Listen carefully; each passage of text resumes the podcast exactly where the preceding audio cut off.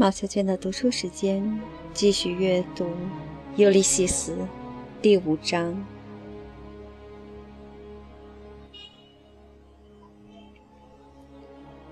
班塔姆·莱昂斯用指甲发黑的黄色手指打开了报纸卷儿，这手也该洗一洗了，去去那层泥垢。早安，你用过 P 二牌肥皂吗？他肩膀上落着头皮屑，脑袋瓜儿该抹抹油了。我想知道一下今天参赛的那匹法国马的消息。班塔姆·莱昂斯说：“他妈的，灯在哪儿呢？”他把折叠起来的报纸弄得沙沙响，下巴颏在高领上扭动着，长了虚癣，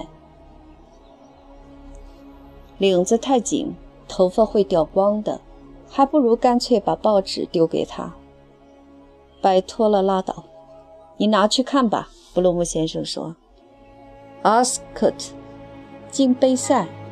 等一等，班塔姆莱斯喃喃地说。等一会儿，马克西姆二世。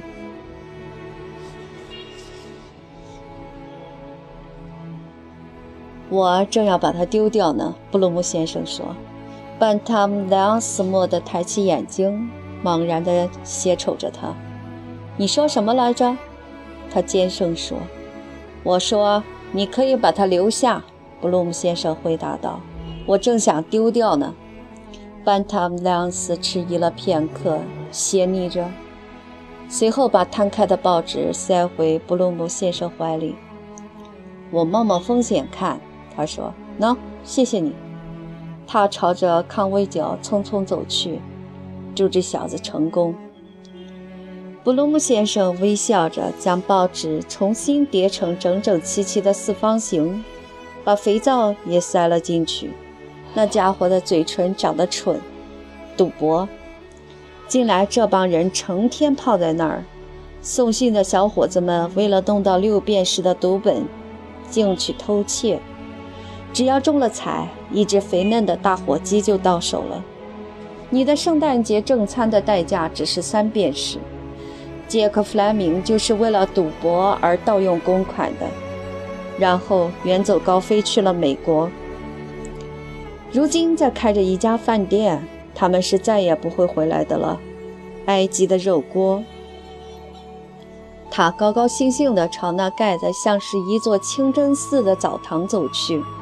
红砖和尖塔都会使你联想到伊斯兰教的礼拜四。原来今天学院里正举行运动会。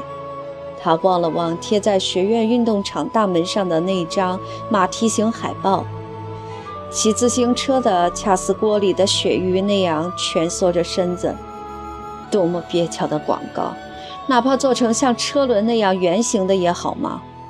辐条上排列起。运动会，运动会，运动会字样，轮毂上标上“学院”两个大字，这样一来该多醒目啊！霍恩布洛尔正站在门房那儿跟他拉拉关系，兴许只需要点点头，他就会放你进去转一圈了。你好吗，霍恩布洛尔先生？你好吗，先生？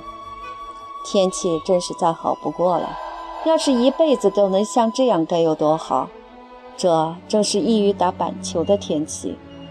在遮阳伞下坐成一圈儿，裁判一再下令改变掷球方向，出局。在这里，他们是没有希望打赢的。六比零。然而主将布勒朝左方的外场守场员猛击出一个长球，竟把。希尔达尔街俱乐部的玻璃窗给打碎了。德尼西及时更合他们的胃口。麦卡锡一上场，我们砸破了那么多脑壳。一阵热浪不能持久，生命的长河滚滚向前。我们在流逝的人生中所追溯的轨迹，比什么都珍贵。舒舒服服地洗个澡吧，一大浴缸清水。清凉的陶瓷，徐缓地流着。这是我的身体。他预见到自己那赤裸苍白的身子，仰卧在温暖的澡水之胎内，手脚尽情地舒展开来，充满融化了的滑溜溜的香皂，被水温和地冲洗着。他看见了水在自己那柠檬色的躯体和四肢上面起着涟漪，并拖住他，浮力轻轻地把他往上推。看见了状似肉类般的肚脐眼儿。也看见了自己那撮蓬乱的黑色鬃毛在漂浮，那撮毛围绕着千百万个娃娃的软塌塌的父亲，一朵凋萎的漂浮着的花。